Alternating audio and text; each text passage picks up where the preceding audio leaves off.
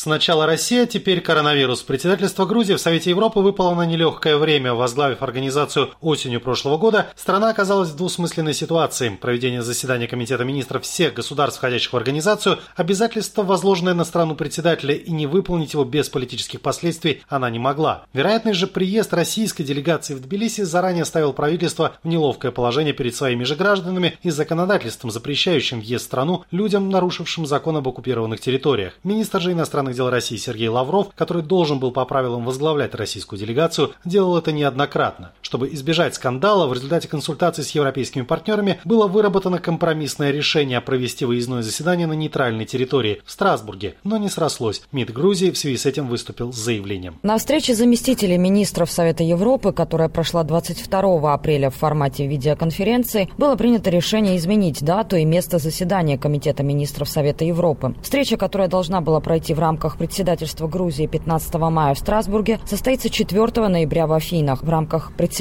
Греции. Заседание, прошедшее 22 апреля, стало первым за время председательства Грузии, первым в истории организации в формате видеоконференции. Возобновление работы Комитета министров Совета Европы, фактически парализованный в результате пандемии коронавируса, состоялось по инициативе Тбилиси. Главной темой первой виртуальной встречи стал именно COVID-19. По итогам заседания была принята декларация, в которой неконтролируемое распространение смертельно опасной инфекции названо самым острым кризисом и беспрецедентным вызовом в плане охраны здоровья. Комитет министров постановил, что борьбу с болезнью необходимо вести в соответствии с принципами и обязательствами стран-членов организации. Комитет считает, что солидарность и сотрудничество между государствами являются решающими для эффективной борьбы с пандемией. В декларации отмечается, что Совет Европы, включая Банк развития, кризисный период и после него продолжит поддержку стран-членов. Говорится в итоговом коммюнике. Европа, между тем, готова оказать Грузии дополнительную помощь. Еврокомиссия инициировала выделение Тбилиси 150 миллионов евро для преодоления ущерба, причиненного коронавирусом в рамках трехмиллиардной программы макрофинансовой помощи странам, пострадавшим от пандемии. Деньги будут предоставлены в форме долгосрочного кредита. Евросоюз занимает эти средства на международных рынках и передает в распоряжение государств-партнеров. Целью такой помощи является преодоление дефицита бюджета, поэтому государства-получатели имеют право тратить суммы по своему усмотрению, финансируя обычные бюджетные расходы. В связи с этим посол ЕС в Грузии Карл Харцель направил письмо на имя премьер-министра Грузии, причем официальное обращение «Дорогой премьер-министр» перечеркнуто и от руки приписано «Дорогой Георгий». Я рад сообщить вам, что Европейская комиссия объявила о третьем пакете помощи кредите на 150 миллионов евро на очень выгодных условиях, чтобы помочь удовлетворить неотложные финансовые потребности Грузии. При поддержке Международного валютного фонда наша помощь направлена на укрепление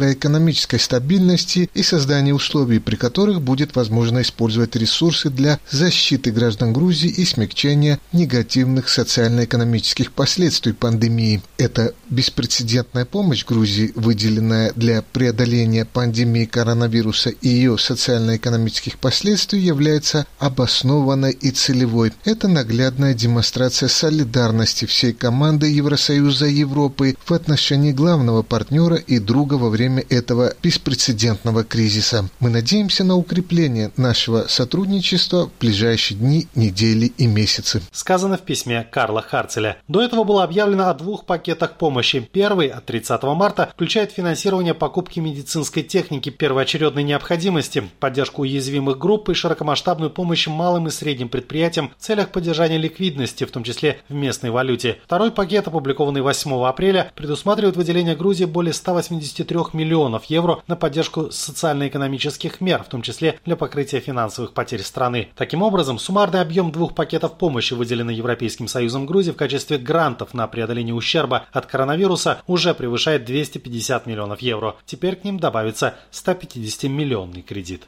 Владимир Унанянц для Эхо Кавказа, Тбилиси.